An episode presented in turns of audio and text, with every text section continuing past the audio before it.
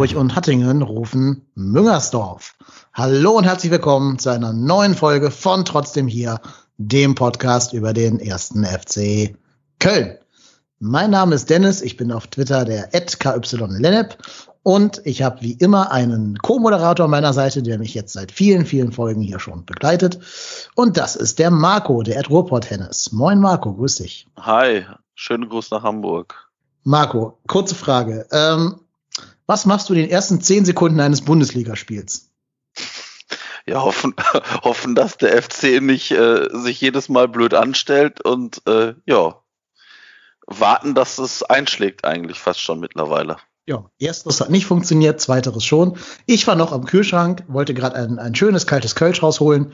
Sagt mein Kumpel zu mir, der vor dem Sofa sitzt, also am Sofa vom Fernseher sitzt, Tor für Stuttgart. Und das muss man dazu sagen, der Kumpel ist leider ein Gladbacher. Deswegen dachte ich, der verarscht dich jetzt gerade, ne? Der macht sich einen Spaß mit dir, weil Gladbacher halt. Nee, hat er nicht. Naja, ähm, ein Spiel, eine Gesamtgemengelage, die uns ganz viel Gesprächsstoff bietet. Das werden wir alles jetzt ganz systematisch aufarbeiten. Und das tun wir beiden heute nicht alleine. Wir haben wieder einen Gast hier in der Leitung.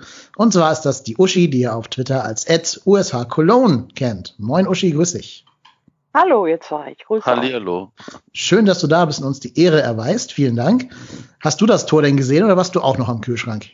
Ich habe das Tor gesehen und ich habe sozusagen vorhergesehen, weil ich es in der Entwicklung schon geahnt habe und gedacht habe, gibt's doch gar nicht, gibt's doch gar nicht. Aber ich hatte den Satz noch nicht zu Ende gedacht. Da war der Ball im Tor. Mhm. Ja, wir sind freundlich, wir Kölner, ne? Kann man ja, doch nicht sagen. Rheinische Gastfreundlichkeit. Wir verteilen Geschenke, wir lachen, ne? wir singen, wir finden alles gut, wunderbar. ja, ist, ist leider bezeichnend. Also ich weiß nicht, wie viele Gegentore wir in dieser Saison schon irgendwie in den ersten 20 Minuten kassiert haben. Es ist, und jedes Mal kassieren wir das 1-0 und laufen wieder wie die Deppen hinterher. Es ist äh, ich, ich, ja.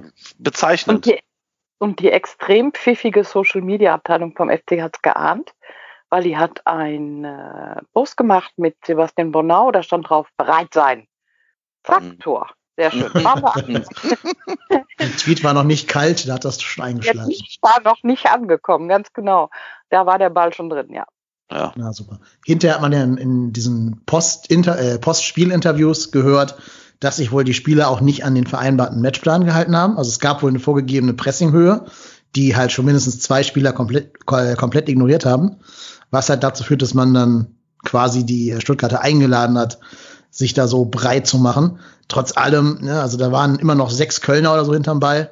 Da kann ja wohl mal einer dazwischenhauen und gucken, dass da kein Tor oder kein, kein unbedingter Torschuss möglich ist. Die gute Nachricht, die gute Nachricht, es ist nicht die Schuld von Timo Horn.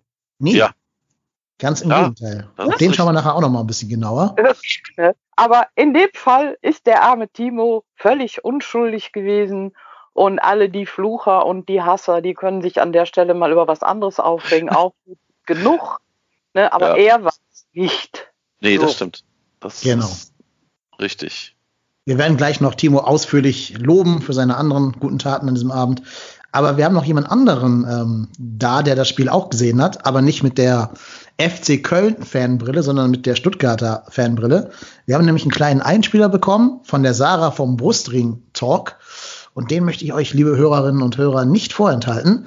Wir hören mal die Einschätzung von Sarah aus Stuttgarter Sicht zu diesem 1 zu 1.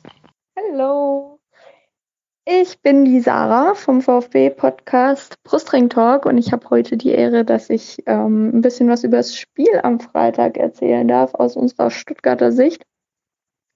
Da als allererstes mal Glückwunsch auch an euch zum Punkt. Ähm, ich denke, letztendlich war das alles äh, auch oder ist ein Punkt für beide Seiten gerechtfertigt. Ähm, ja, die Stimmung beim VfB vorm Spiel ähm, oder bei den bei uns VfB-Fans war, es ist interessant momentan. Ähm, wir gehen gerade durch den gefühlt 300. Neuanfang äh, in den letzten Jahren. Neuer Trainer, neue Verantwortliche, neue Spieler.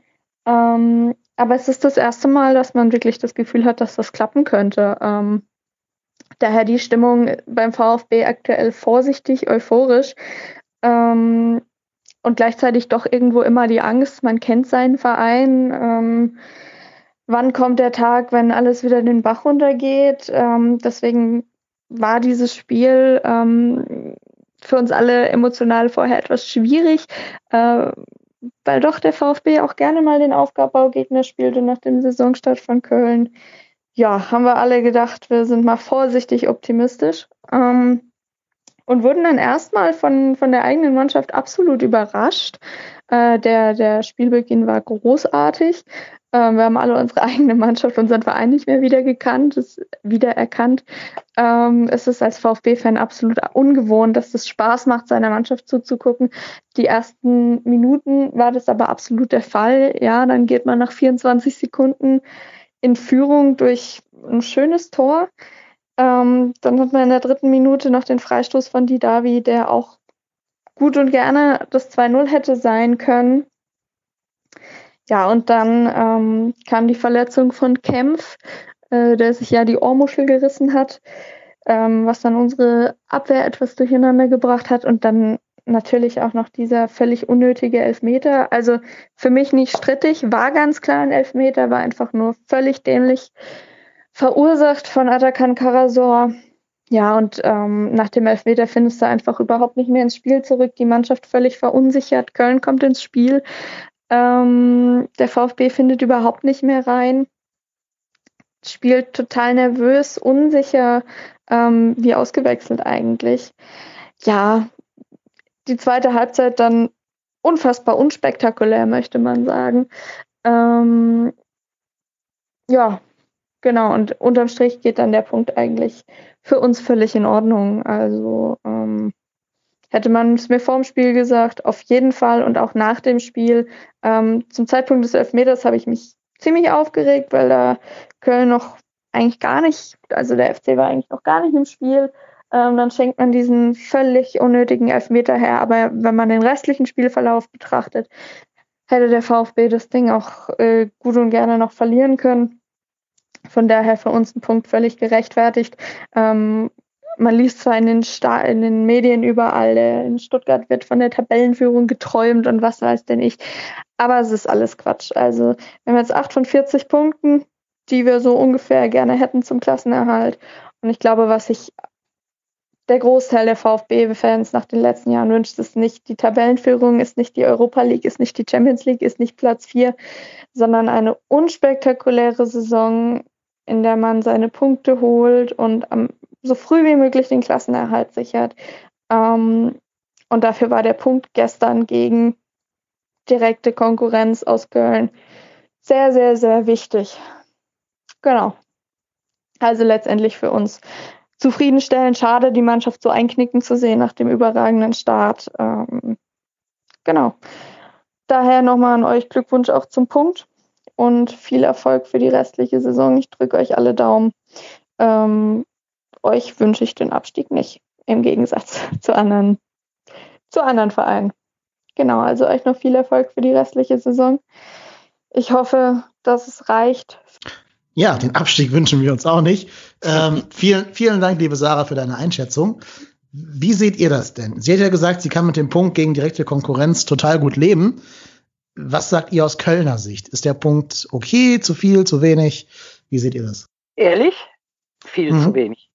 Da hätte man auch noch zwei weitere mitnehmen können. Aber es wäre ja nicht der FC, wenn es denn doch wieder nur einer ist. Ja. ja. Ich fand nach dem verschnarchten Einstieg und dem frühen Wechsel ähm, den der Gistol da äh, vorgenommen hat, indem er den rasenden Isibue ausgewechselt hat, ähm, gegen einen neuen Mann, den wir eigentlich so noch gar nicht gut kennen. Und der dann wirklich sehr, sehr, sehr äh, überraschend gut mir gefallen hat, muss ich sagen. Dimi Limnios. Ähm, der hat da richtig Zug reingebracht, hat mir gut gefallen. Und dann hat sich der FC nach einer gewissen Zeit berappelt. In der zweiten Hälfte nach dem Elver hätten sie auch noch ein zweites Tor machen können, eigentlich. Aber dazu hätte man mal aufs Tor schießen müssen. Das wäre irgendwie gut gewesen, ähm, weil wenn man das nicht macht, passiert gar nichts. Und ich habe mich gefragt, was der Modest eigentlich 20 Minuten dem Platz getan hat. Aber vielleicht habe ich das wieder nur nicht gesehen. Mhm. Ja, also ich finde auch grundsätzlich, der Punkt ist zu wenig. Stuttgart war nach ihrer wirklich guten Anfangsphase eine richtig schlechte Mannschaft, ehrlich gesagt. Also, die haben gut angefangen, die haben auch, glaube ich, gute Einzelspieler, aber die sind schon im zunehmenden Spielverlauf auch in sich zusammengefallen. Hinten der Torwart wirkte mir total unsicher, der, äh, wer ist der Kobel? Kobel. Wirkte, wirkte sehr unsicher. Ähm, den hätte man vielleicht ein bisschen mehr beschäftigen sollen, damit der auch mal einen Fehler macht, der zum Gegentor führt. Also der hat mindestens dreimal den Horn der Woche fabriziert, der Herr Kobel. Deswegen möchte ich den Horn der Woche heute ehrenhalber an Georg Kobel oder Gregor Kobel, wie man der heißt, äh, verleihen. Nicht an Timo. Aber hat er Glück gehabt, dass keiner von seinen Fehlern zu ähm, Gegentoren geführt hat. Ja, aber ich, ich bin da ganz bei Uschi eigentlich. Als FC musst du da auf den Siegtreffer gehen, konsequenter, als wir es getan haben. Wir hatten diese Riesenchance von Anderson, wo er es leider nicht schafft, den Ball durch die Beine von Kobel durchzumogeln. Äh, leider hat er die Beine gerade noch zugekriegt. Dann hatten wir den Distanzschuss von äh, Elvis Rexbejai. Das, glaube ich, war es dann aber auch schon. Ja, und da finde ich jetzt auch, um jetzt dann doch mal das große Fass aufzumachen, da muss von außen, von der Bank, auch mal ein anderes Signal kommen, ein offensiveres Signal und vielleicht mal einen Modest neben einen Anderson stellen oder mit Modest und, und vielleicht Thielmann Doppelsturm einwechseln oder generell hat, ne, du hast fünf Auswechseloptionen, du benutzt drei davon und dann die vierte nur, weil sich Janis Horn verletzt hat, die war auch nicht vorgesehen. Ich finde, da muss von außen noch mal ein anderes Signal kommen und da müsste Gisto vielleicht auch mal ein bisschen andere ja, ich weiß nicht, ob diese, diese Küchenpsychologie gehen, aber der saß ja nur auf seiner Bank. Der hat sich ja gar nicht bewegt. Der stand ja nicht mehr an der Linie, um da anzufeuern. Er war ziemlich so. laut. Man, man konnte ihn ziemlich gut hören. Es ist tatsächlich so, dass er ziemlich viel Anweisungen gegeben hat. Ähm, ja, ich musste manchmal überlegen, aber der, der äh, Stuttgarter Trainer, der hat ja eine ganz andere Stimme. Also man, man konnte das gut hören, dass er den Leuten Anweisungen gibt. Aber ich finde immer, ähm, so verdient der Herr Gistol sein mag, ich finde den immer zu nett. Ähm, das ist so der gute Papa, der mit den Jungs mal rausgeht, ein bisschen Ball spielen. Also mir fehlt da so dieses, ähm, wie soll ich sagen, dieses führende Element. Mhm. Ähm, und dann ist natürlich unser Leader krank, Jonas Hector mit ähm, Schleudertrauma beim Fußball geholt, ist auch blöd. Und da merkst du sofort, wenn der nicht im Spiel ist, dass das in der Mitte alles löchrig ist und, und irgendwie, dass keiner die Rolle übernimmt, dass keiner in die Verantwortung geht und, und das, das ist wirklich eine Katastrophe. Und ich meine ja immer, vielleicht irre ich mich auch, dass ja die Aufgabe des Trainers, so einen Zusammenhalt oder so ein Gefüge zu bilden, was dann eben auch funktioniert, wenn einer ausfällt. Mhm. Ja, bin ich, bin ich, muss ich ganz ehrlich sagen, bin ich voll bei Uschi. Ähm, ja, man, man merkt, dass äh, Jonas Hector ausfällt. Ähm, ich finde es bezeichnend, dass wir, ich sag mal, bis auf diesen Hector-Ausfall wahrscheinlich die aktuell beste Mannschaft da in der Startformation gesehen haben. Von der, von nominell. Und ähm, klar kann man darüber sprechen, ob Katterbach Janis Horn ersetzen soll, aber das ist jetzt, oder weiß ich nicht, Easy Bue langfristig dann vielleicht von Limnios oder Wolf ersetzt wird, aber das ist, das ist ja, wir haben ja nicht acht verletzte Spieler. Und ich finde es bezeichnend, dass Jonas Hector, ich sag mal, einer, ein Spieler unser komplettes Spiel so massiv ins Wanken bricht. Das macht mir Angst. Also entschuldigend kann man vielleicht anfügen, wir finden ja immer eine Entschuldigung, das ist ja großartig an uns, ne? Ähm, entschuldigend muss man anfügen, dass die Mannschaft natürlich wenig zusammengespielt hat, dass sie neu zusammengesetzt worden ist, dass manche Leute erst kurz vorher zur Mannschaft gestoßen sind, dann waren Kranke, wir haben noch Ausfälle. Also das ist so das Übliche beim FC. Ne? Wir finden immer die Gründe, warum es nicht funktioniert.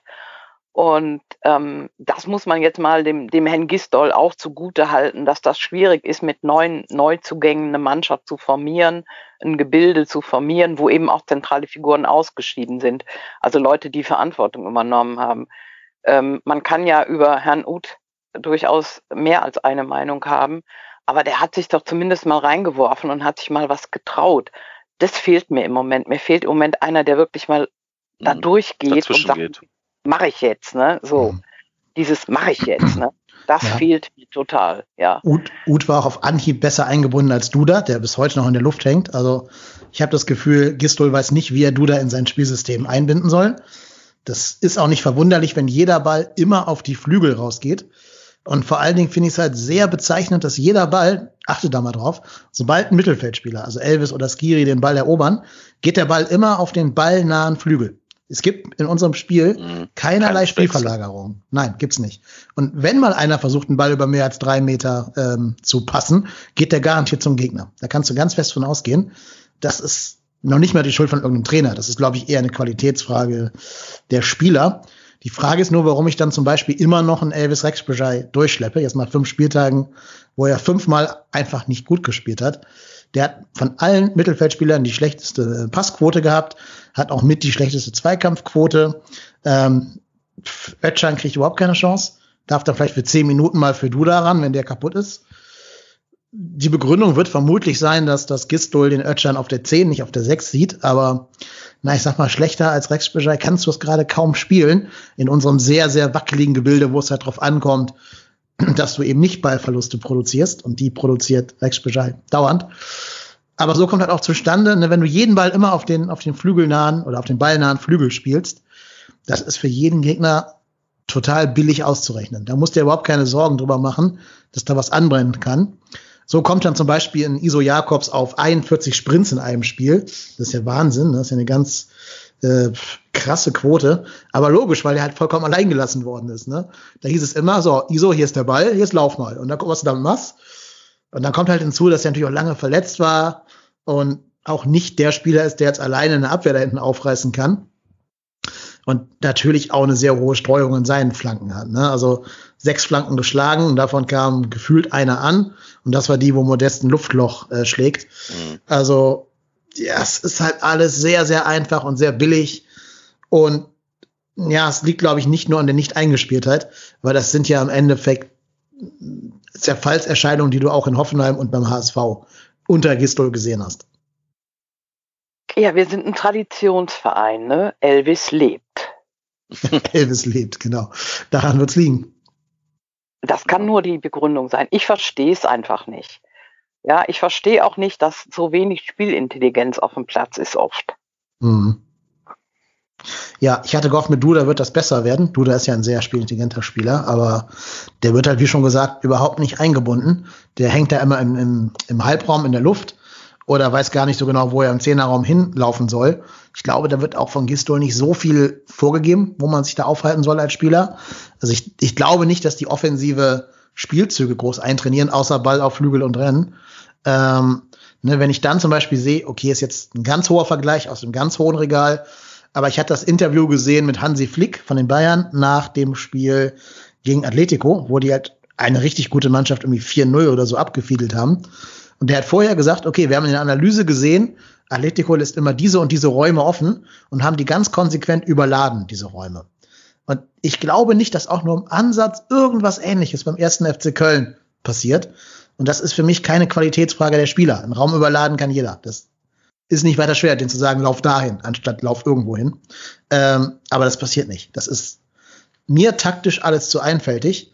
Ich war froh, dass er nach 15 Minuten sich getraut hat, Easy rauszunehmen, weil ich habe schon gesagt zu meinem Kollegen, der neben mir saß auf dem Sofa, das wird entweder ein Platzverweis oder ähm, das werden noch ganz harte 75 Minuten jetzt für Easy. Sah ja Gistol genauso. Also das war endlich mal so ein, so ein Zeichen, wo er auch mal nicht der nette Markus war, nicht der nette Papa, sondern auch mal einem Spieler ja ein bisschen wehgetan hat. Ähm, jetzt übertrieben gesagt, metaphorisch gesagt. Ich glaube auch, wir haben mit Wolf und Limnios die Abwehrseite der Zukunft gesehen, für die nächsten paar Spiele jetzt. Aber ganz generell bin ich genau bei dem, was, was Uschi sagt. Ne? Das ist alles nicht, es ist alles nicht griffig genug, was, was da von außen kommt.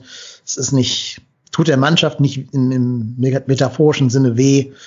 Es ist zu wenig. Es ist, es ist zu wenig und ich, das Problem ist einfach nur, ich sehe aber auch nicht, wo man, welcher Spieler sich jetzt, ich sag mal, nächste Woche so massiv verbessert, dass das signifikant anders aussieht. Also ich, irgendwie erwartet man ja immer auch von, von den Spielern, die da auf dem Platz stehen, eine, noch eine, ich sag mal, eine Leistungssteigerung, eine Explosion. Aber ich sehe da keinen. Also vielleicht ist es noch Limnios Wolf, die fand ich auf der Seite wirklich, wirklich gut. Ähm, aber ansonsten, wie gesagt, mir fehlt auch dieser, dieser Drecksack auf dem Platz, der da auch einfach mal zwischengeht und einfach auch mal, also wir nehmen, wir, wir kriegen ja genug gelbe Karten, aber gelbe Karten für Fouls, die so unnötig sind, wo ich mir jederzeit immer denke, so, warum da faulen und warum so faulen? Also, wir machen ja taktisch auch meist sehr unkluge Fouls. Also, das kommt ja auch noch dazu. Und, ähm, also, wie gesagt, ich bin aktuell sehr, sehr skeptisch, was diese Saison angeht. Ähm, das wird, eine, das wird eine harte Saison noch. Sehr, sehr hart. Aber das sind wir ja gewöhnt. Also das ist jetzt auch nicht die erste harte Saison. Ne? Nein, das ist, das ist richtig, aber äh, trotzdem hat ja, also ich, ich sag mal so, wir sind ja alles Fans und ich, ich sag mal, ich habe trotzdem immer, wenn ein Spieler, wenn der FC einen Spieler verpflichtet, denke ich mir, oh cool, das könnte ich mir eventuell vorstellen in der und der Konstellation.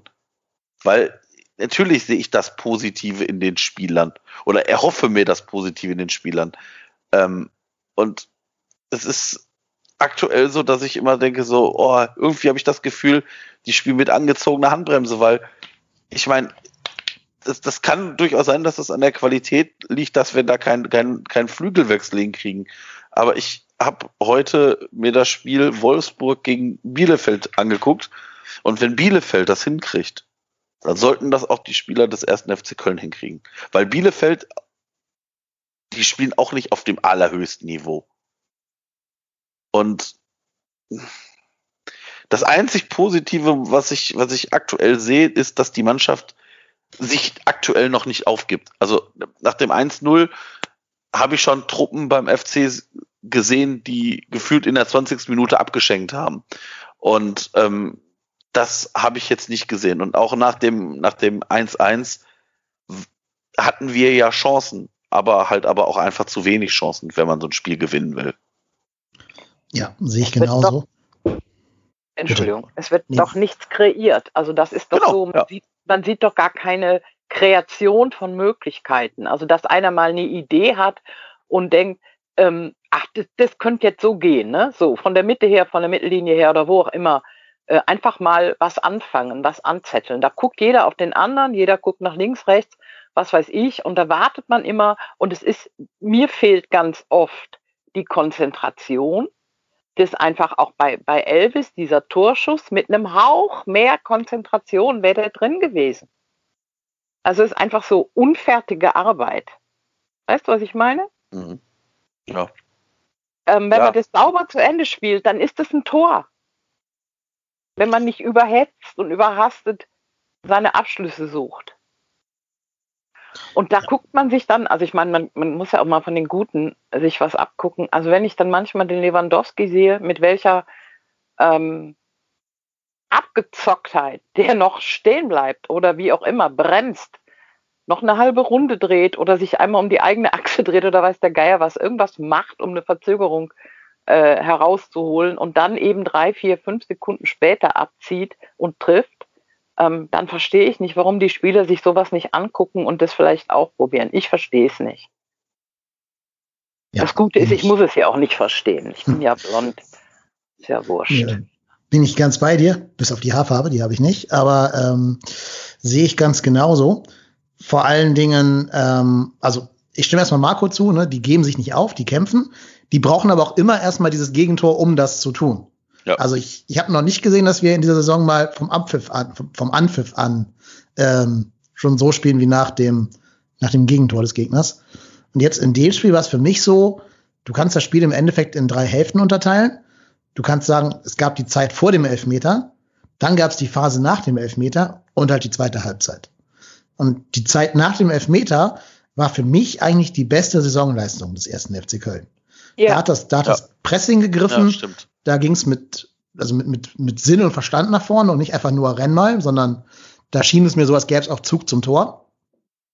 Ähm, das war so ein bisschen so wie, wie Hoffenheim, die Phase, wo wir dann das 2-2 machen. Ne? Also vergleichbar mit dieser, dieser Phase.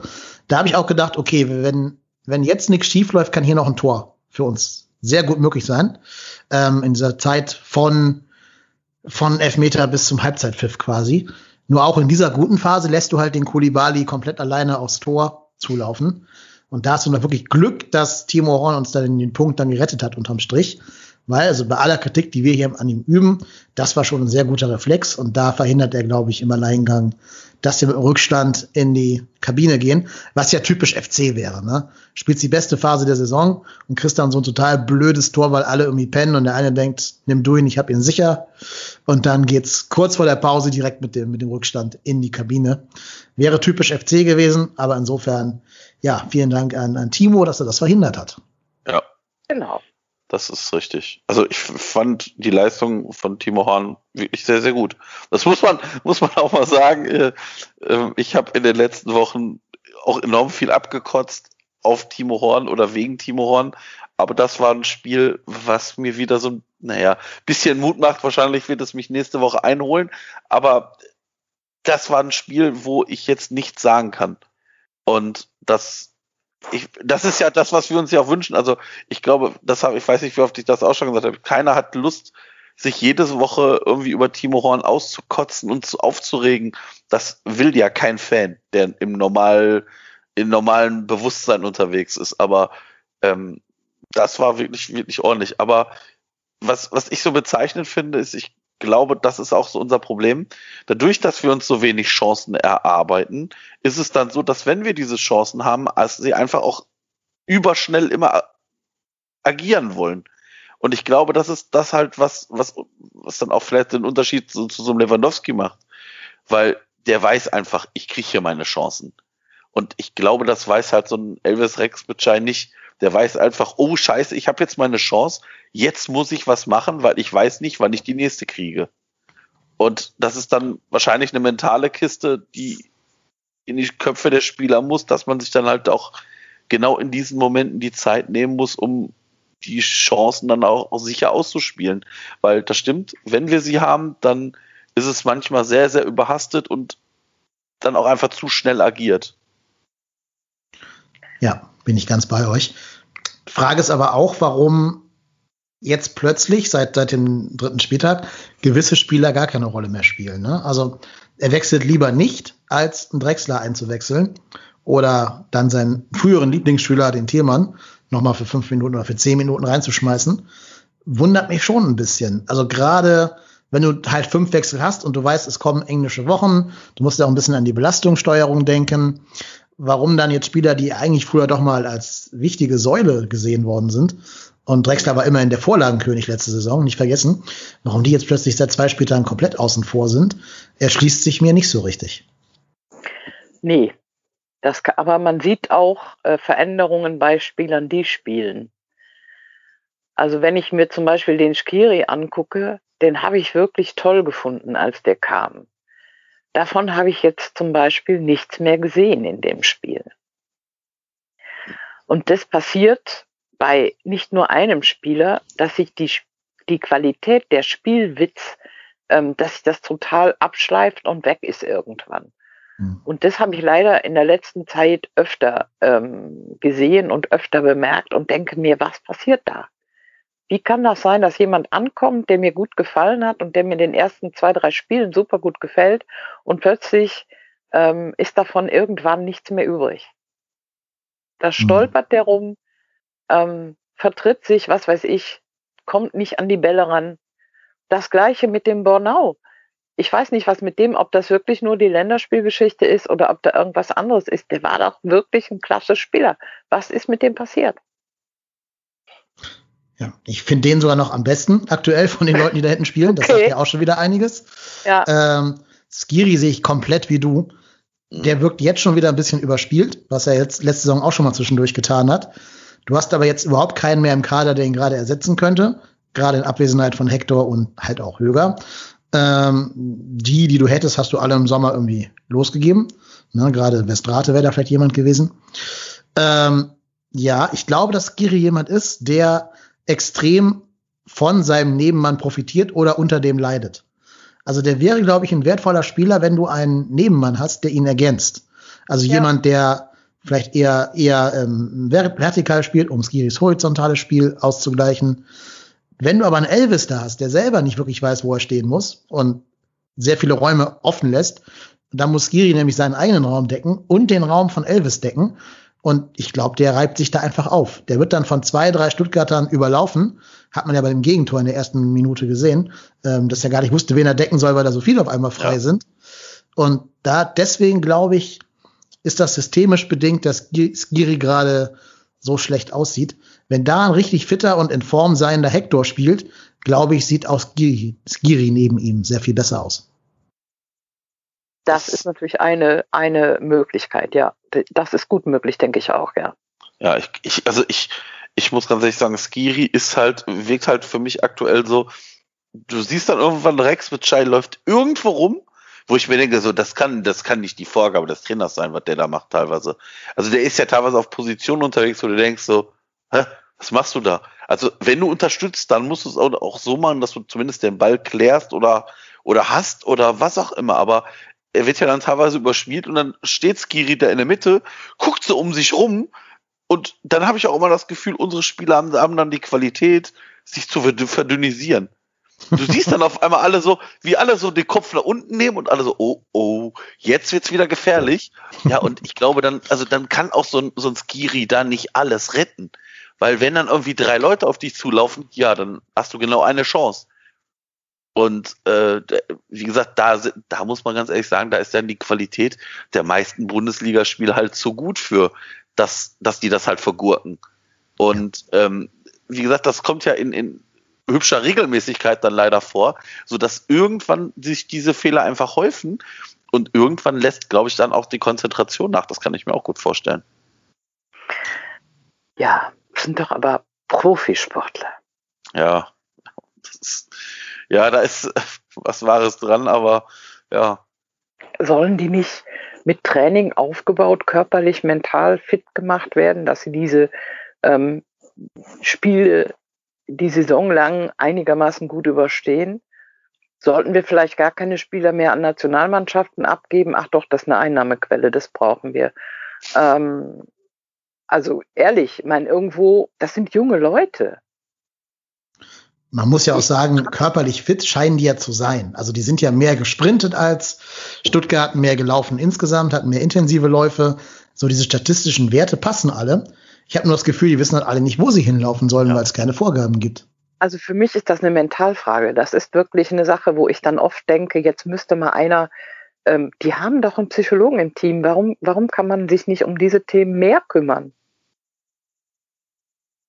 Das ist eine, ist eine sehr, sehr berechtigte Frage. Also ich, ich bin da ehrlicherweise auch ganz oft überfragt, weil ich, weil ich genau das ja auch denke. Also ich, ich sehe ja, ich glaube nicht, dass das Team, also ich glaube, dass das Team durchaus mehr leisten kann, aber ich sehe einfach nicht, woran es da hapert. Also wenn es eine Kopfsache ist, dann frage ich mich wirklich, was unser äh, Sportpsychologe da den ganzen Tag macht, weil dafür ist er da.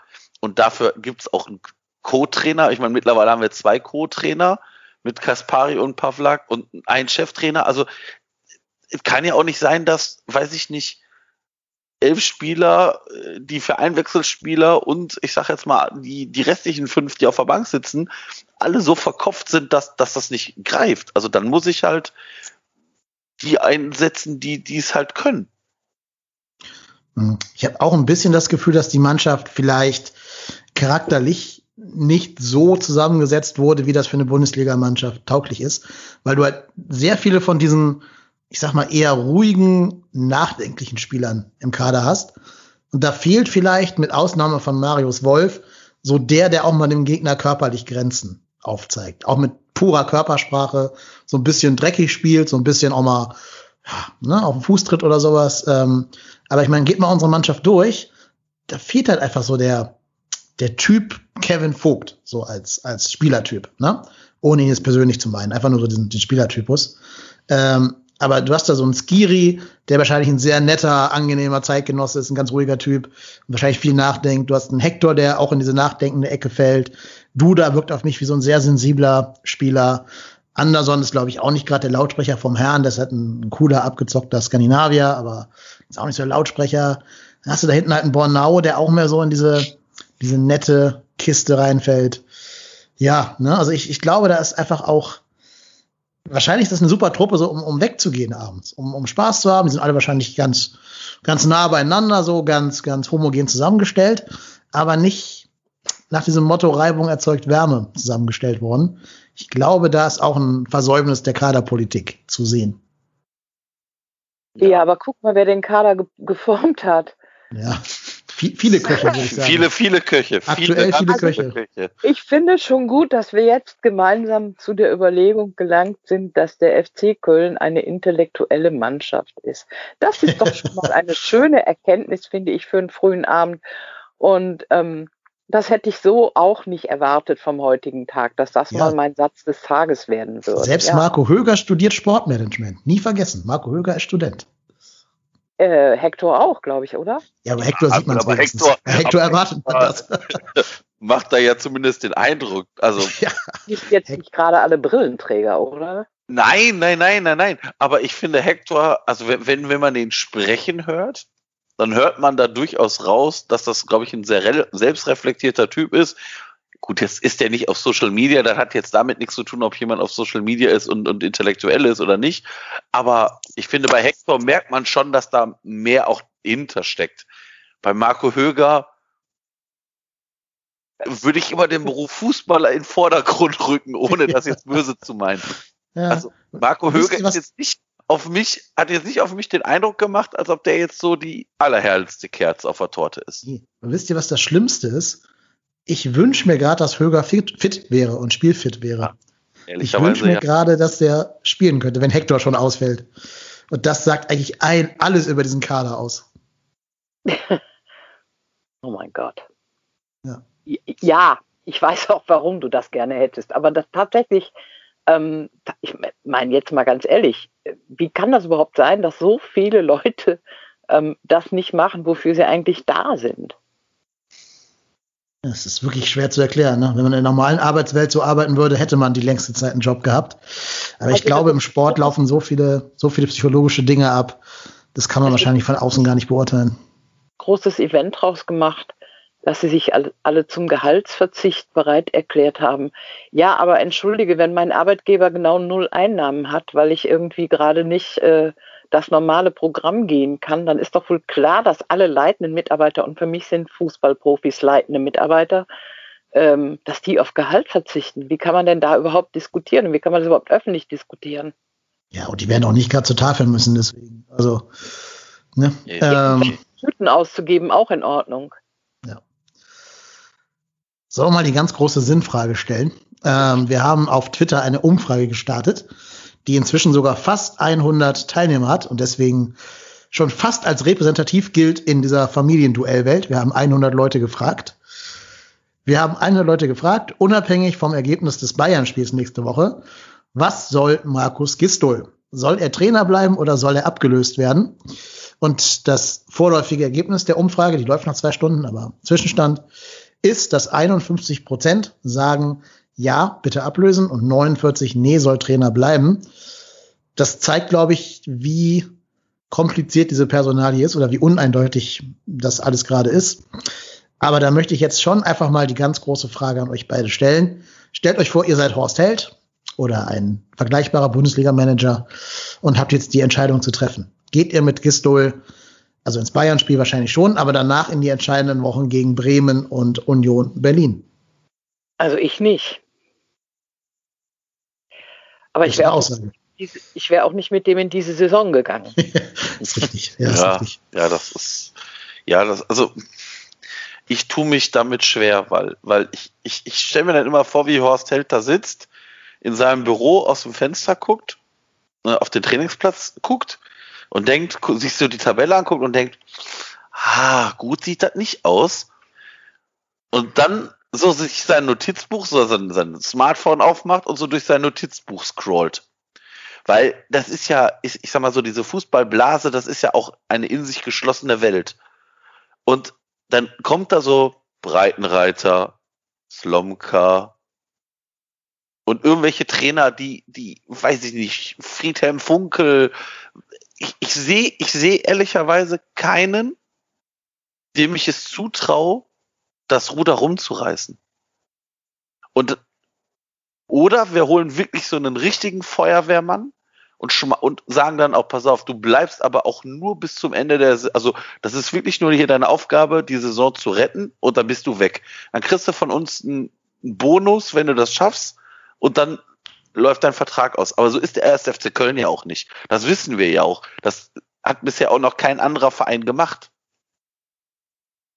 Also Hannover, Stuttgart, das sind auch, oder Gladbach, das sind alles die, die Vereine, die dann irgendwann auf ihren Trotteltrainer sitzen geblieben sind. ja, Fredi Funkel ist frei. Mit drei zeitgleich bezahlten Trainern. Ja, naja. Ähm, aber jetzt mal ganz ehrlich, ich hätte dem den Vertrag nicht verlängert. Ich, ich auch nicht. Ich, ich auch der lief nicht. ja auch noch. Also gab ja gar keinen Grund, ihn zu verlängern. Der hätte eh Eben. noch bis 2021 Vertrag gehabt. Eben. Und ich meine, da, da verstehe ich viele Sachen nicht. Aber ich habe ja gelernt, der kaufmännische Geschäftsführer ist für das Ergebnis nicht verantwortlich. Ja, der ist für gar nichts verantwortlich. Das letzte Saison zählt ja auch nicht. Ist ja alles vergessen, nee, was letzte Saison war. Nee, nee, nee, nee. Geil, oder? Ja. ja. Boah. Na, ich muss auch sagen, das, das gegen Stuttgart war taktisch so einfältig. Ich habe meine großen, großen Zweifel, dass Gistel nochmal den Turnaround schaffen kann. Ich habe das, glaube ich, schon mal hier gesagt. Ich weiß gar nicht, ob schon mal jemals ein Trainer nach so vielen Negativerlebnissen nochmal den Turnaround geschafft hätte, außer Jürgen Klopp damals in Dortmund in der letzten Saison dort. Aber gegen Bremen und Union musst du halt punkten. Ne? Du hast jetzt Bayern, das kannst du sagen, okay, scheiß drauf, nicht zu hoch verlieren. Ähm, wobei, da kann man auch dann mal äh, gezielt drauf gucken, ob das wirklich so ist oder nicht. Dann kommt halt schon Bremen, das ist schon ein wichtiges Spiel. Danach das Spiel gegen Union Berlin nach einer Länderspielpause. Das wird ja eigentlich schon eine kleine Vorentscheidung sein. Du musst ja noch 18 Punkte in der Hinrunde holen. 18 Punkte aus den verbleibenden 13 Spielen. Jetzt mal so ganz milchmädchenmäßig gerechnet. Ähm, und du hast noch nicht gegen das oberste Regal der Bundesliga gespielt bis jetzt. Du hast noch nicht gegen Bayern gespielt, gegen Leipzig und gegen Dortmund. Du hast nur gegen Gladbach gespielt bis jetzt. Ähm, die Schalker, über die wir uns gerade lustig machen, die haben Dortmund und Bayern schon hinter sich. Ne? Die haben sich ja schon ihre jeweiligen Klatschen abgeholt. Die haben jetzt so gesehen dann schon mal die beiden größten Brocken weg. Mainz hat auch schon gegen Leipzig gespielt. Also es ist eine jetzt bereits komplizierte Situation. Und dazu kommt ja auch, ne, auf Platz 15 ist die Hertha. Die werden auch nicht jedes Spiel verlieren. Die haben trotz allem eine gute Mannschaft. Die müssen halt auch zusammenfinden. Genau wie wir gerade bei uns gesagt haben, die sind erst kurz zusammen. Aber ne, ähm, die werden, glaube ich, nicht um den Abstieg jetzt bis zum Ende mitspielen. Und dann kommen halt da so Mannschaften, gut, Bielefeld, die musst du halt irgendwie gucken, dass du die noch da unten mit reinziehst. Die haben zwei Punkte Vorsprung. Freiburg, ja, und Union hat halt schon vier Punkte Vorsprung auf dich. Mhm. Könnte nächsten Spieltag sogar mehr sein, weil ähm, wir ja, wie gesagt, ne, gegen die Bayern wahrscheinlich eher nicht mit einem Punktgewinn daraus hervorgehen werden. Und Union spielt zeitgleich gegen ähm, Hoffenheim am Montag, im Montagsspiel. Gut, hast auch noch nicht gewonnen, aber ein Punkt ist halt auch möglich. Das haben wir selber sogar bewiesen, dass man da hätte einen Punkt holen können. Da sind schon fünf Punkte, die die Vorsprung haben. Ähm, ja, also es wird ein ganz wichtiges Spiel. Und dann ist halt die Frage, warum lasse ich Gistol jetzt noch gegen Bremen verlieren? Ganz salopp gesagt. Warum ziehe ich nicht jetzt die Reißleine? Setzt da irgendwen hin, Pavlak oder so, der gegen die Bayern halt irgendeine Defensivstrategie erarbeiten soll. Und dann kann der neue Trainer gegen Bremen schon mal so ein bisschen Luft schnuppern und hat dann die ganze Länderspielpause Zeit, um sich auf dieses Schlüsselduell gegen Union einzustimmen. Ach, das ist alles so furchtbar. Ja, aber ich, ja, also ich bin da, wie gesagt, ich bin wirklich zwiegespalten, weil ich mir denke, also ich, ich glaube, ich, ich sehe auch nicht Markus Gistol da jetzt aktuell in der Lage, das Ruder rumzureißen. Aber wie gesagt, ich sehe auch keine wirkliche Alternative. Ich meine, das ist jetzt nicht meine Aufgabe, die zu sehen. Aber ja, ich, ich, ich verstehe das Argument von dir vollkommen, Marco, aber ich finde, das darf kein Argument sein. Nur weil wir kleinen Podcast-Hasen hier keine ja, Alternativen richtig. sehen, kann ich nicht an irgendeinem Typen festhalten, der seit 15 Spielen nicht mehr gewonnen hat und einfach nur ein netter Typ ist.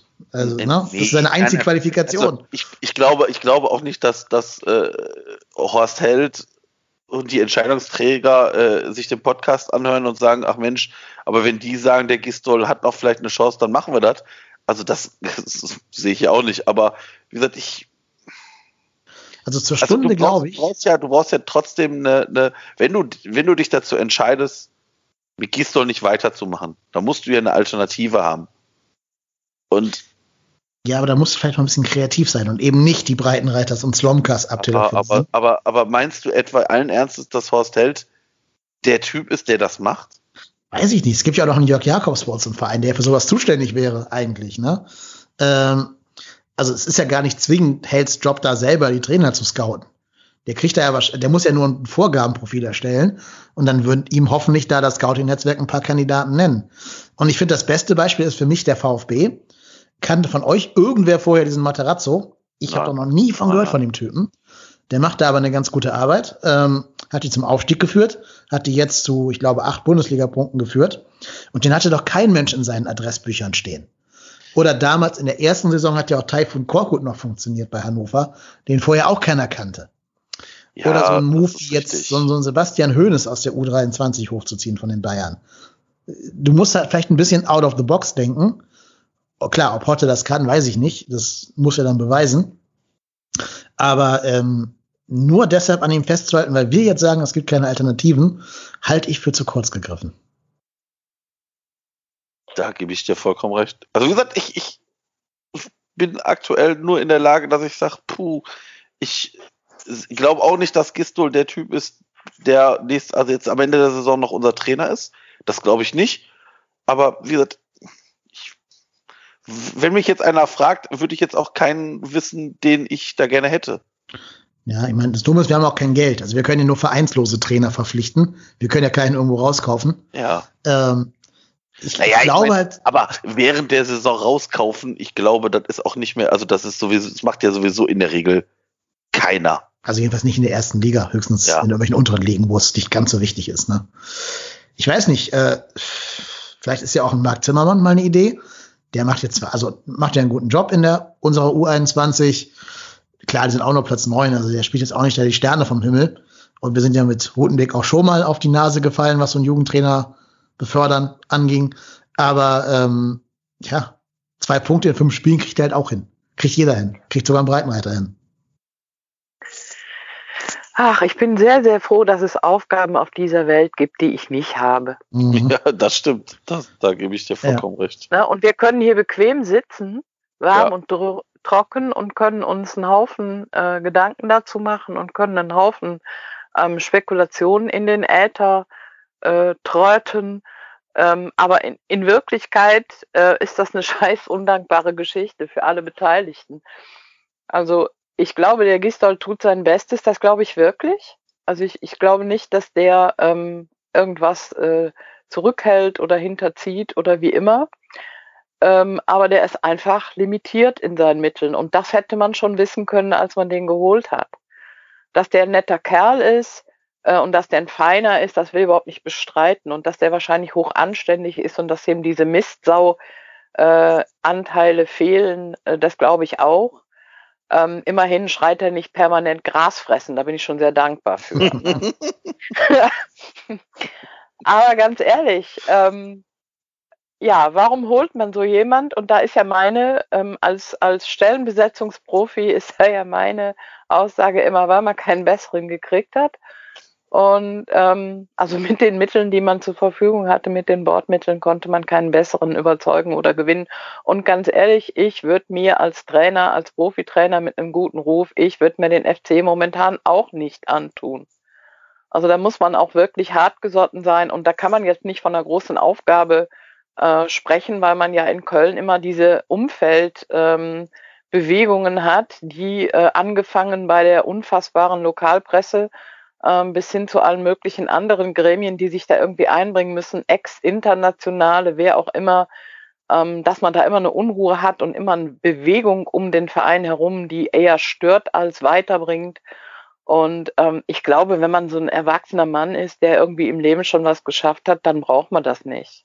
Hm, glaube ich auch. Also im Endeffekt kriegst du, glaube ich, als erster FC Köln nur entweder junge Spieler, die vielleicht den, den Schritt in die Bundesliga wagen wollen, und sich denken, wenn du in Köln es schaffst, schaffst du es überall, nach dem Motto, wenn der nicht völlig untergehst, dann kriegst du vielleicht auch einen besseren Verein hinterher. Oder nimmst dir irgendeinen von diesen altgedienten Zweitligatrainern, die noch nie in der Bundesliga ran durften und vielleicht doch nochmal Bock haben auf dieses Abenteuer. Ja, oder du holst dir mal eine junge Frau.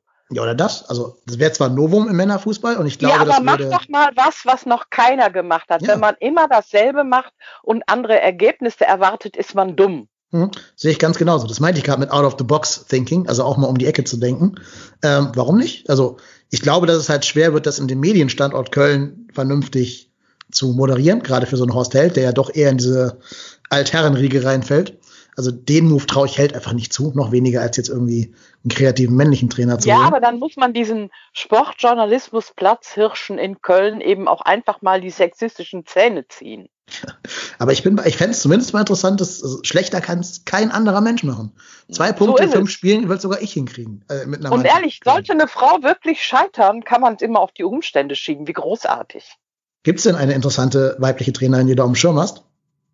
Nicht wirklich. Weil Nicht wirklich. Muss ich zugeben, Aber ganz ehrlich, wenig. Hm? Also du kannst mir doch nicht erzählen, dass eine gestandene Frau, äh, die, die eine Trainerausbildung hat und, und Erfahrung hat und egal in welcher Liga, dass sie nicht in der Lage wäre, mit Strategie und Taktik so eine Mannschaft auf Vordermann zu bringen. Das glaube ich halt auch. Das, ich glaube, das glaube ich auch nicht. Und vor allem, ich glaube auch nicht, dass das beim FC ein Problem sein würde, weil, wie gesagt, wir haben gerade schon gesagt, wir haben dazu so eine sowieso sehr, sehr homogene, sehr freundliche Truppe. Also da, ich sehe da jetzt auch keinen, der da jetzt gegen rebellieren könnte. Kann ich mir nicht vorstellen. Und ich bin einfach gespannt. Also ich, wie gesagt, vielleicht kloppt der Horst Held hier einen raus, wo wir alle denken, hui, wo kommt der denn her? Ähm, aber ich sehe es einfach nicht. Ich sehe ich sehe es nicht. Ich sehe Ich nicht, glaub- dass Horst Held äh, genau das macht. Der wird, wie Ich gesagt, sein, sein, sein Notizbuch rausholen und dann ist da so ein Slomka, Breitenreiter, wer auch immer drin. Ja, alle die, die immer im Doppelpass sitzen, furchtbar. Genau, Mhm, genau. Diese, diese bierschwangeren alten Herren, genau. Genau. Ja. Ähm, Die ja. drei- Ja, weißt du, ehrlich, wenn wir als Traditionsverein am Geisbockheim eins können, dann den schönen Satz, das haben wir immer so gemacht. Mhm. ja. Also fehlt mir komplett und es reicht mir nicht, dass äh, der FC sich im E-Sports-Bereich ähm, engagiert und eine Frauenmannschaft hat, die er gerne wieder in der ersten Liga hätte. Das reicht mir nicht. Das ist einfach nicht wirklich innovativ. Wir behaupten, wir wären ein Verein, äh, der Diversität lebt, der gegen Rassismus ist, der gegen Sexismus ist und wir sehen das nicht. Wir sehen die lauter Jungs rumhüpfen irgendwo und äh, ja, und es wird nicht besser. Das ist leider so. Man muss natürlich auch sagen, ähm, dass es zumindest im Unterbau gerade gut läuft. Ne, kleiner Exkurs, die U21 hat 3-1 gewonnen gegen Rödinghausen. Übrigens, jetzt wird es nämlich ganz spannend, wer die, wer die Tore gemacht hat. Nämlich Cestic und Lemperle, also die beiden, die eigentlich Profiverträge haben, ne, Ja. tatsächlich. Äh, und Florian Dietz noch als zweites. Und da haben auch zum Beispiel Katterbach, Thielmann und Kral mitgespielt in dieser Mannschaft. Mhm. Die Und aktuell Eichler hat der, Tore als Kacktore des, äh, des Monats. Mhm, genau. Das Mhm. erste war aber auch ein Ehrenhorn der Woche, sozusagen, wie der Torwart da einknickt. Naja, Ja. aber gut, das ist eine andere Geschichte. Nee, aber die kriegen ja auch keine Chance mehr, ne? Also die Katavas, Tillmanns und Lemperles dieser Welt, die sind ja auch nicht mehr in der ersten Mannschaft dran. Das war ja auch schon mal besser bei uns. Ja. In der, gerade in der guten Phase, ne? Und da wundert mich so ein bisschen, warum er aus dieser eigenen guten Phase keine Lehren gezogen hat und die nicht einfach mal reinwirft. Also ja, vielleicht nicht gerade gegen Bayern, da wird es ja wirklich schwer, aber ich kann mir vorstellen, dass so ein Lemperle sehr, sehr gut um Anderson herumspielen könnte. Ja, und bei Stuttgart läuft Darko Scholinov auf. Ja. Richtig. Ja, aber, wo das, aber das haben wir doch immer gut hingekriegt.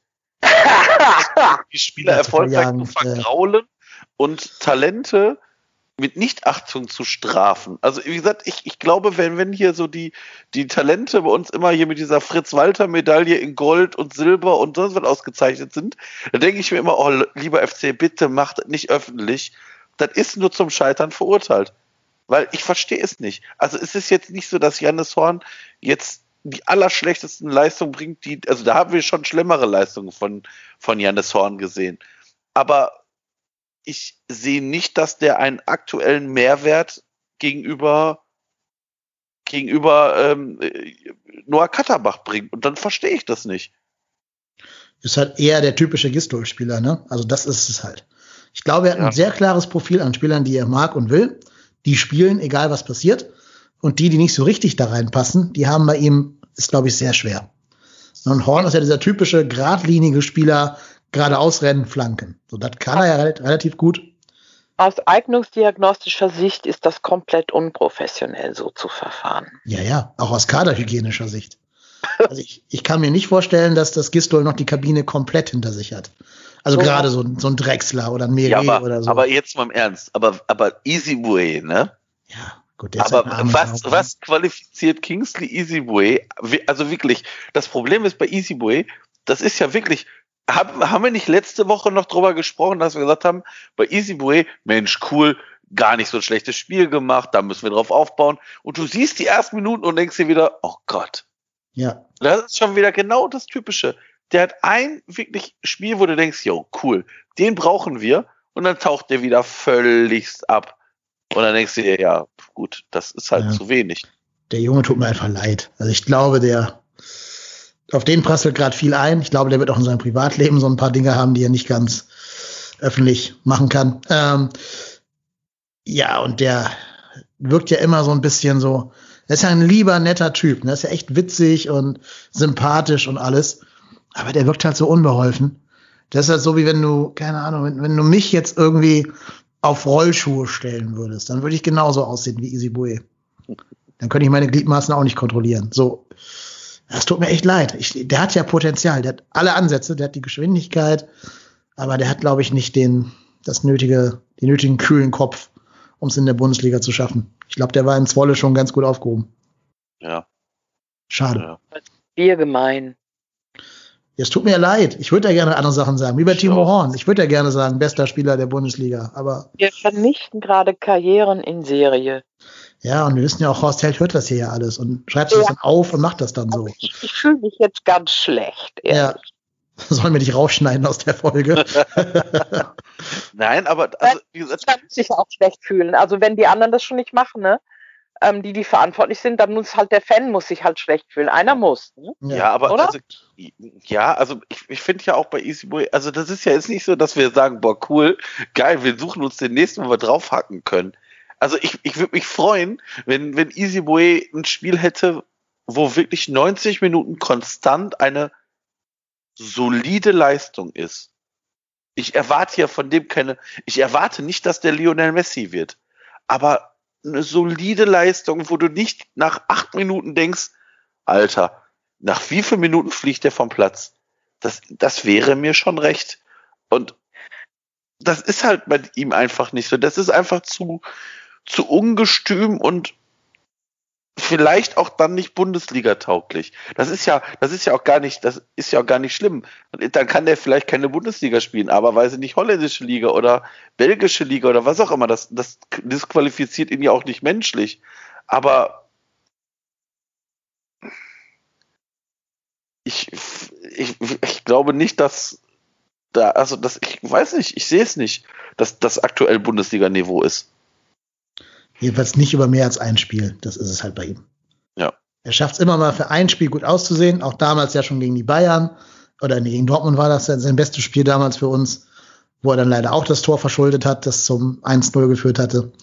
Aber bis dahin war es ein sehr gutes Spiel. Das ist bei ihm ja immer so, dass alles, was sich ganz mühsam an, an positivem Bewusstsein und so aufbaut, dann immer durch eine dumme Aktion wieder zunichte gemacht wird. Tja. Ja, wir, Was soll ich sagen? Also, das ist halt ein sehr, sehr junger Mann, ne? Und wahrscheinlich ist das irgendwie Sturm und Drang oder so. Ich weiß gar nicht, sagt man das noch heute? Also, ich, ich glaube irgendwie, der ist einfach noch nicht erwachsen. Ja, ja, das, ja, ja, aber ich meine, ich, ich, ich, hätte jetzt, ich weiß jetzt gar nicht, wie alt Isibue ist. Ich hätte jetzt gesagt 24. Also der ist ja jetzt auch 25 ist er. 25. Also das ist ja jetzt nicht, also wenn der jetzt 18 wäre, also ich, sag- ich sage jetzt mal vorsichtig, als, als Noah Katterbach letztes Jahr in den, in den Bundesliga-Kader gekommen ist, mit äh, 17, dann war jedem von uns klar als Fan, der wird Fehler machen. Der wird einfach Fehler machen, weil das ist ganz normal. Der kann nicht die Abgeklärtheit von einem, weiß ich nicht, 34 Jahre alten Außenverteidiger haben. Ist Kevin Großkreuz? Oh. 34? Ja, Ah. kommt hin. 34, 35. Ja, ja, so um den. Hast du gerade Abgeklärtheit gesagt? Ja, Nur wegen des Verständnisses. Also, ich glaube, es gibt einfach Typen, d- da ist das nicht angelegt, dass erwachsen werden. Ja gut, da ist Großgott, äh, natürlich ein gutes Beispiel für. ja, Auch okay. Poldi ist jetzt ja nicht der, nicht der typische 35-jährige gestandene Mann. Ähm, hat immer so ein bisschen den Schalk im Nacken. Ja, aber das ist ein guter Typ. Also ich Ja, meine, irgendwie total. Ist easy Ja. auch. Klar. Easy auch. Haaland einladen in seinen Imbiss ist doch gar nicht verkehrt. Ja, gerne. den, also Gern. jetzt mal, ehrlich, das war doch eine super Aktion. Haaland hat sich heute brav dafür bedankt. Ja. Da denkst du auch, ja, Jung, das hat die Mama dir aber gut beigebracht, ne? So, Mhm. Ja, sagen, wenn ich Essen Gerade. Haaland ist ja auch das Beispiel dafür, dass man das Alter eigentlich egal ist für die Qualität. Korrekt. Alles, alles, was bei Dortmund da rumläuft. Ja, gut, aber das ist ja auch, ich, ich sag mal so, Haaland ist ja schon tendenziell eines der großen Talente. Ja, aber der ist mit einem Profisportler aufgewachsen und der ist von Anfang an in dieser Welt gewesen. Also das ist, glaube ich, noch mal eine andere Situation, ähm, wenn du einen Vater hast, der Profifußballer ist äh, und der dich da hinbringt und dir erklärt, dass eben bestimmte Disziplinen, Dinge oder ähnliche Sachen eben auch erforderlich sind. Ja, das mag gut sein, das stimmt. Der Haaland ist ja auch ein großer Junge, aber ich finde den, ich finde den super sympathisch und ähm, der macht mir Spaß und der hat auch irgendwie den Schalk im Nacken und, und das ist so ein, so ein verschmitzter Typ, den finde ich klasse.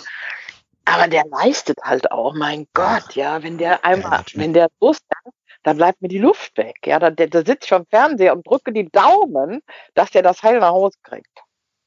Absolut. Also, das kannst du über viele Dortmunder Spieler sagen. Egal, ob die jetzt Sancho oder Reina oder sonst wie heißen. So, und jetzt möchte ich von dir hören, wer bei uns diese Sympathieträger sind, denen du die Daumen drückst. Das könnten halt am ehesten die Jungen sein, ne? Also Katterbach, Jakobs, solche Leute. Ja. Ja, also. Dann posiert Jakobs auf seinem Social Media Account. Ja, Ja, ja, gut, das habe ich schon ein paar Mal hier Ja, angeprangert. Das habe ich schon ein paar Mal hier angeprangert. Ich finde den Social Media Kanal von Jakobs unter aller Sau und finde, da muss So. ein muss ein Vereinsverantwortlicher auch mal sagen, Junge, bitte poste keine Bilder von dir auf Partys mit engen Körperkontakt mit deinen Buddies da. Das muss nicht sein. So. Ja, also da denke ich mir, ähm, was genau haben die eigentlich unter Kontrolle? ja. Das, bei Jakobs ist, ähm, ist das ein berechtigter Einwand, ja. Ja. Ja, und ich, ich finde ja sogar noch, Ja. also ich finde sogar noch rein, rein menschlich, finde ich sogar noch, ist ja Easy der Sympathieträger, dem ich wünsche, dass er den großen Durchbruch hinkriegt. Mhm. Ich finde ihn super sympathisch, super nett, super lieb. Das, mit dem würde ich auch unheimlich gerne mal einen Kölsch trinken gehen in der Altstadt von Köln. Also, ich finde, das ist ein geiler Typ, aber er hat es halt leider nicht drauf. ja, der geht auch mit dir kein Bier trinken. Oh, weiß ich nicht. Wenn ich ihm sage, ich komme aus derselben Kirchengruppe wie er oder so, dann vielleicht schon. Aber ganz sicherlich nicht in der Altstadt. Aber egal. Das weiß ich nicht. Kann er ja nach Hamburg kommen, da kennt ihn keiner. Apropos äh, nach Hamburg kommen, Kingsley Schinder spielt gerade Rechtsverteidiger in Hannover, ne? Und ist da Stammspieler, tatsächlich. Auch äh, ein Ding der Unmöglichkeit. Was genau meinst du? Dass er spielt oder dass er bei uns weggeschickt wurde? Dass er weggeschickt wurde. Ja, also ich glaube, mit Wolf hast du schon ein Upgrade gekriegt gegenüber Schindler. Das glaube ich schon. Ja. Nur du Ja. siehst halt jetzt, du siehst halt jetzt, dass wir halt einen, der Rechtsverteidiger spielen kann, brauchen würden. Mir blutet sowieso immer das Herz, wenn ich dann ehemalige Köln-Spieler irgendwo anders auflaufen sehe und wenn ich dann sehe, was die da so fertig kriegen. Mhm. Weil der kommt ja zumindest wieder, der Schindler, glaube ich. Ich meine, die hatten keine Ja. Kaufoption. Ja. Geraffter und weiter ausgebildet wieder. Genau, so wie Janis Horn. Ja, Ja, wobei, wobei ich bei Jannis Horn sagen muss, dass ich bei Jannis Horn das Gefühl habe, dass dem dieses Jahr Hannover gut getan Ja, hat. total, klar. Also, wenn das bei Schindler genauso der Fall ist, gerne. Also, auch, auch da sehe ich das nicht unbedingt von der Qualität, aber weil ich, ich glaube halt einfach, das ist genau das, was ja auch das, vielleicht auch unser Manko ist. Bei uns muss halt sehr, sehr vieles sehr, sehr gut laufen, damit wir diese, ich meine, das haben wir ja, ich sag mal, letztes Jahr in unserer, in unserer guten Phase auch gesehen. Da ist halt sehr, sehr vieles sehr, sehr gut für uns gelaufen. Da haben wir ja auch nicht die Gegner reihenweise an die Wand gespielt. Da haben wir ein bisschen Spielglück gehabt, da haben wir ein bisschen Entscheidungsglück gehabt, da, da haben auch einige Spieler vielleicht auch überperformt.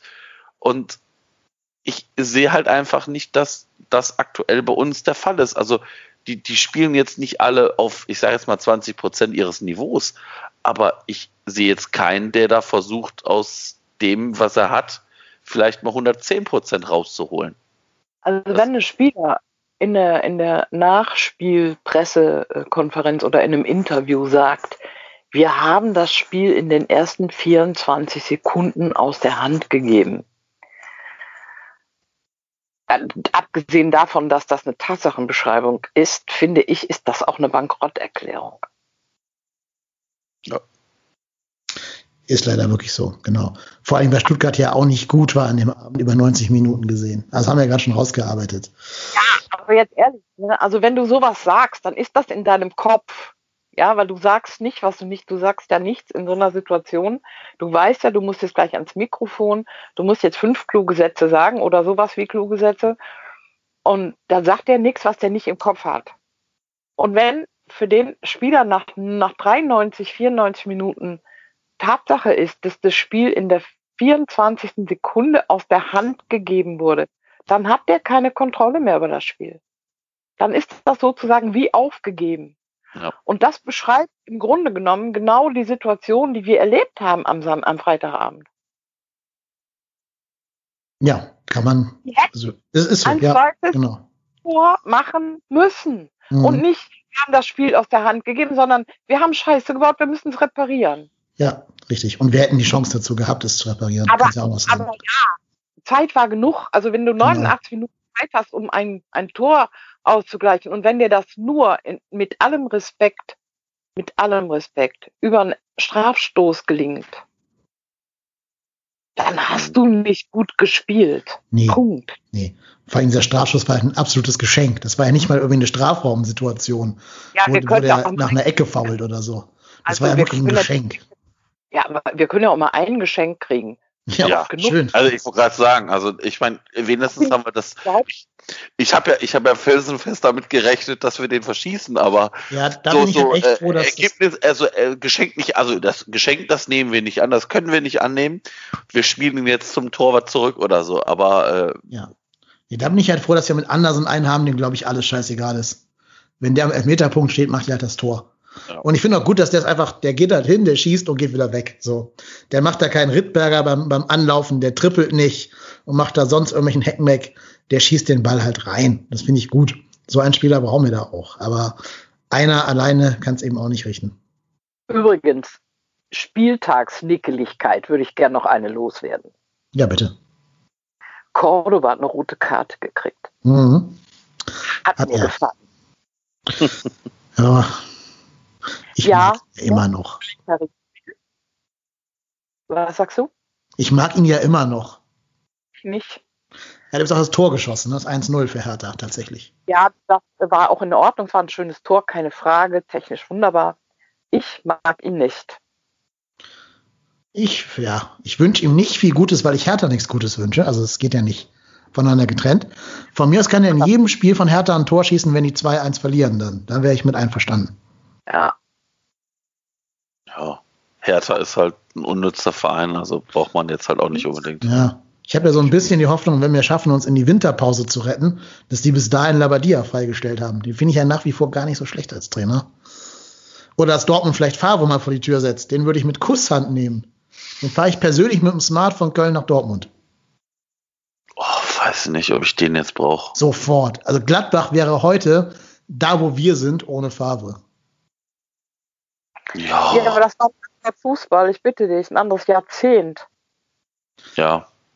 Ja, aber trotzdem hat er noch Erfolg. Also, dass er keine ja, Titel gewinnt, okay, das willst du mit Köln aber auch nicht. Erfolg, also ich meine, aber ich meine, man muss ja auch mal angucken, was die Dortmunder da zusammen äh, gekauft haben und wie die ihre Mannschaft aufbauen. Das ist eine Mannschaft für mich.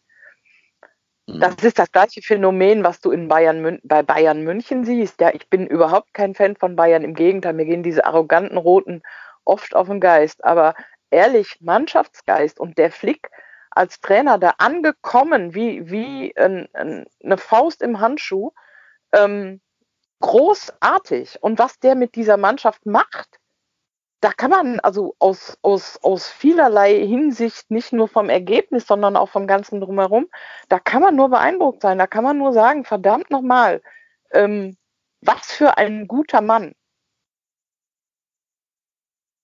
Der ist nett, der ist auch kein Großsprecher, kein Lautsprecher, ne? aber der hat einen klaren Plan, der hat eine Idee und der erklärt das und der hat eine Strategie, Überraschung. Ja, das. Ja, und die Leute, die Jungs, die stehen auf den. Also das ist da tatsächlich, der hat sich da Gehör verschafft bei diesen äh, Überfliegern. Mhm. Übrigens aber auch den kannte, bevor Yogi ihn aus dem Hut, äh, Hut gezaubert hat, kein Mensch. Ne? Also das zum Thema immer dieselben Kandidaten. Es Ja, gibt ja anscheinend noch unentdeckte Trainertalente in Deutschland. Das ist ja auch ein junger Mann, der Flick. Der ist ja noch nicht 105, muss man ja, Ja, mal sehen. Klar. In Köln tauchen ja gerne mal Trainer auf, die schon so ihr Verfallsdatum kurz überschritten haben. Ne? Ja. Wobei ich ja inzwischen sagen würde, wenn Uwe Koschinat das machen würde hier bei uns, bitte, gerne, ab. Schlechter als zwei Punkte aus fünf Spielen ist kein Trainer dieser Welt. Bleibe ich bei. Naja, aber wir haben ja noch mehr als fünf Spiele. Ja, und das ist halt das Entscheidende. Ne? Ähm, wir können mal auf das nächste Spiel gucken. Das sind nämlich jetzt die Bayern. Und ja, wir haben ja im Vorfeld schon überlegt, wie hoch wird die Klatsche? Wird es ein 4-0 oder wird es doch ein 7-0? Aber wenn wir jetzt mal ein bisschen Advocatus Diabolis spielen wollen, die Bayern haben jetzt gegen Atletico gespielt, dann gegen Frankfurt, müssen dann nach äh, Moskau reisen für 24 Stunden, weil sie dann nicht irgendwie länger bleiben dürfen, um die Quarantänevorschriften zu äh, einzuhalten, also nicht in Quarantäne zu müssen. Das heißt, die haben jetzt vier richtig harte Spiele in zwei Wochen, dann absolviert und müssen dann gegen uns spielen. Das ist vielleicht die einzige 0,5-prozentige Chance, die wir haben gegen die. Mhm. Nur ein 3 zu 1 zu spielen, meinst du? Ja, also es ist ja egal, wie du im Endeffekt spielst. Wenn, also in dem Spiel geht es für mich eher um die Einstellung und die, die Herangehensweise als das nackte Ergebnis. Du musst doch einfach gucken, dass du die ans Laufen kriegst, die Bayern. Dass die keinen Bock haben, da Fußball zu spielen. Dass die Ja. wissen, heute gibt's hier auf die Knochen, heute wird's ein hartes Stück Arbeit und nächste Woche müssen wir dann schon wieder gegen was weiß ich, wen die dann spielen müssen, keine Ahnung. Also, dass die halt überhaupt keinen Bock haben, da in Müngersdorf Fußball zu spielen. Da müssen wir hinkommen. Nee, also wir müssen ja nur 10 Minuten spielen. Ja, das, also genau das, genau das glaube ich halt auch. Also ich glaube, selbst wenn die Bayern mit ihrer, ich sag mal, nominell zweiten Truppe da an, an, Genau. antreten, sehe ich, also ja, sehe ich Die das können- nicht. 80 Minuten auslaufen, überhaupt kein Problem. Und ziehen 10 Minuten an und dann ist das Ding durch. Vor allem die ersten zehn Minuten. Das sehen wir jetzt schon. Ja, ja, genau. Aber die allein, ersten, allein das wäre die ja schon, zehn Minuten an und lassen dann austrudeln. Ja. aber allein das wäre schon ein Lernfortschritt, die die ersten zehn Minuten einfach mal nicht herzuschenken. So, aber tatsächlich siehst du das bei Bayern, wenn die sich irgendwie angucken und plötzlich anziehen, dann hast du zwei, drei Tore in wenigen Minuten und das mehr brauchen die nicht. Ja, klar. 90 Minuten Vollgas spielen uns. Das ist leider wirklich so. Und die haben auch einen absurd tiefen und breiten Kader, muss man ja auch sagen. Ja. Natürlich wird das, wird das, klar, hol mir da nichts, ist mir vollkommen bewusst. Es geht nur darum, mit welcher Attitüde du in die Niederlage reingehst und nicht dich da komplett abschlachten lässt aller Schalke, sondern halt Ja. eher dagegen hältst. Wie zum Beispiel Düren hat das gut gemacht, trotz des Ergebnisses. Dem macht wirklich keiner einen Vorwurf. hervorragend gemacht. Kann man nicht Ja. anders sagen. Ich habe das Spiel gesehen Ja. und habe gedacht, meine Güte, so geht das also auch. Ne? Und äh, weißt du, da- dann muss man jetzt sagen, diese leeren Stadien, das ist, glaube ich, für die Kölner Mannschaft, gerade wenn du sagst, wir haben da lauter sensible, intellektuelle Spieler, dann brauchen die das Publikum. Die brauchen dieses Adrenalin von draußen, was wir da mit unanständigen Gesängen und lautem Rufen ähm, erzeugen. Sehe ich auch so. Nur das kann man sich abschminken. Das passiert frühestens im Frühjahr des nächsten Jahres wieder, würde ich mal behaupten. So sein soll. Ich weiß auch nicht, wie, wie ein Manager mit vier publikumsfreien Spielen planen kann in dieser Situation. Das fragen wir uns alle, ja. Richtig. So realitätsfremd, dass es kracht. Und ähm, ich verstehe es nicht, aber ich möchte wirklich ganz, ganz gerne noch einmal sagen, dass eigentlich der zwölfte Mann in, in Köln im Stadion natürlich fehlt. Ja, Klar. gar kein, gar kein Vertun. Und genauso wie wir jetzt, wie ich habe in meinem Leben noch nicht eine Stunde schlecht über den FC geredet, so wie ihr mich gerade dazu gezwungen habt. Äh, Und tatsächlich ist es wirklich so, mir fehlt das alles ganz fürchterlich. Geht euch das nicht so? Doch, doch, Klar. klar. Natürlich. Es ist, es ist ja auch, also ich meine, das ist ja auch das, was, ich meine, es ist ja keine FC, also ich bin nicht FC-Fan geworden, weil die guten Fußball gespielt hat, haben. Also ich bin FC-Fan geworden, da haben die immer Scheiße gespielt. Wir sind immer abgestiegen und wir haben selten guten Fußball gespielt. Also deshalb bin ich nicht FC-Fan geworden. Ich bin der Atmosphäre wegen FC-Fan geworden und äh, familiär geprägt, aber äh, ja, mir fehlt das auch vollkommen. Aber wie gesagt, ich, ich finde es auch ein bisschen, ich finde, auch da ist wieder der FC typisch. Wir finden für alles immer eine Ausrede. Ja, wir sind der einzige Verein. Ich weiß nicht, wie oft das hier schon Werle und Konsorten gesagt haben. Ja, uns trifft das ganz, ganz massiv. Das mag ja sein, aber es gibt ja auch durchaus andere Vereine wie, weiß ich nicht, Frankfurt, Schalke. Union Berlin, die, die von dieser Atmosphäre ja auch leben. Und da sehe ich halt diese, diesen, diese eklatante Diskrepanz halt nicht. Und ich finde, da macht der FC oder die Verantwortlichen FCs machen sich dann immer sehr einfach, das dann als, als billige Ausrede zu nehmen. Naja, da ist ja in der Kommunikation ohnehin gibt es da, sagen wir mal, Bruchstellen. Ähm, wenn ich mir überlege, wie die Dauerkartensituation vor der Saison Ja. managed, darf man gar nicht sagen, aber das ist wohl der Begriff, gemanagt worden ist, nämlich gar nicht. Und man versucht hat, die Leute dazu zu bewegen, nur ja nicht äh, die Dauerkarte äh, ohne, ohne, also die Dauerkarte zu bezahlen, aber keine Kompensation in Anspruch zu nehmen, um dann irgendwann irgendwie vielleicht mal eine Karte zugelost zu kriegen. Ähm, das war, das war unfassbar dämlich und ähm, das hat mich so, dazu veranlasst, sofort meine Dauerkarte ruhend äh, zu stellen, weil ich finde, wenn, wenn auf Stadion Leute rein, dann alle. Hm. Alle oder keiner. Alle oder keiner, genau. So. Und da, kein, da alle nicht geht, dann eben keiner. Ja, Und das Ruine äh, verursachen. Und das wird nicht ohne, ohne Fremdgeld gehen und das wird nicht ohne äh, harte Einschnitte gehen. Das ist doch völlig klar, aber das trifft doch jeden von uns, oder Genau. nicht? Ja, klar. Das trifft ja nicht nur die Fußballvereine. Also wenn ich mir angucke, die Eishockeyvereine, das habe ich jetzt gerade dann gestern Abend im Sportstudio auch gesehen, die Haie sind schwer in der Situation ohne Publikum finanziell. Äh, die ganze Saison ist noch nicht gestartet, gibt natürlich auch keine Fernsehgelder, wenn keine Saison und so, alles das nicht, ne? Gar keine Einnahmen, null. Ja, ähm, das ist für alle ein Drama, aber die persönlichen Dramen, die Leute erleben, die ihren Job verlieren oder ähnliche Dinge, die sind doch mindestens genauso groß. Also ich weiß nicht, wie man das eine über das andere stellen kann. Das ist für mich nicht ganz, ist für mich nicht ganz klar. Sehe ich genauso. Finde ich auch ein schönes Schlusswort für die heutige Folge. Außer ihr habt noch irgendwelche Punkte, die ihr unbedingt rund um den ersten FC Köln ansprechen wollt. Ich muss weinen, wenn ich nicht weiter. Woran hatte die gelegen? Nee, dann enden wir wie immer mit den positiven Nachrichten des Tages. Ich habe gerade eine schon gesagt. U21 gewinnt 3-1 gegen den SV Rödinghausen. Übrigens nach Rückstand. Also man kann auch Spiele nach Rückstand drehen, lieber Herren Profi-Abteilung des ersten FC Köln. Die U19 gewinnt ihr Derby, also Derby in Anführungsstrichen, gegen Leverkusen mit 5 zu 0 nach einem Eigentor von Leverkusen und Toren von Sponsel, Ömek, Obutz und Jansen. Die Frauen haben leider nicht gespielt, weil Länderspielpause wäre. Aber die spielen am 1.11. und zwar im Pokal gegen Leverkusen. Und wer so ein bisschen die letzte Saison ver verfolgt hat, der weiß, dass da noch eine Rechnung offen ist. Und gerade die Frauen sind ja gut in die Saison gestartet. Das heißt, in dem Spiel kann man sich vielleicht was ausrechnen. Ich habe leider nicht rausfinden können, ob das irgendwie bei Telekom oder so gestreamt werden wird, dieses Spiel, ob man es irgendwie sehen kann, ob man sogar vielleicht ein Stadion kann oder, oder zumindest in Teilbesetzung dahin kann. Ich weiß es nicht, aber Ähm, ich glaube, die Damen freuen sich genauso über Support wie die Herren. Also 1.11., 18 Uhr, schreibt euch dick in den Kalender.